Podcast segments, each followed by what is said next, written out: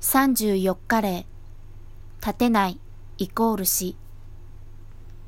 犬のお座りのようにお尻をペタンと床につけて座っているヒナたちは立ち上がることができなくなっていた。弾みをつけて立とうとしてもお尻が持ち上がらない。人に給水器のところまで持ち上げてもらうと、ヒナは必死で水を飲み続けた。水を長い間飲めなかったからだ。通常、そんな細やかなケアは行われない。立てなくなったヒナたちは、乾きに苦しみながら、誰にも気づかれずに死んでいく。葉作りをしているヒナがいる。人間と同じように、ヒナも自分の体をきれいにしたいという欲求がある。鳥類にある背中の後ろの方の尾線から油をくちばしですくい取って羽を作ろう。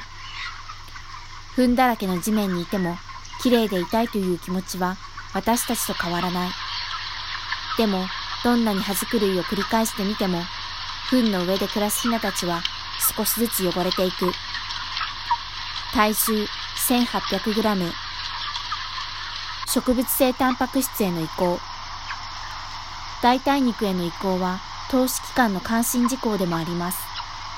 2197兆円、かっこ20.1兆ドルもの投資機関ネットワークであるフェアは、畜産の抱えるリスクを啓発し、投資意思決定のプロセスに畜産のリスクを組み込むよう投資機関に促しています。フェアは世界の畜産企業のリスク分析を行い、その結果を投資家たちに公開し、投資リスクのある企業かどうかの情報を提供しています。リスク分析の評価項目の一つに、地球温暖化ガス、森林破壊と生物多様性喪失、アニマルウェルフェアと並んで動物性タンパク質を減らし、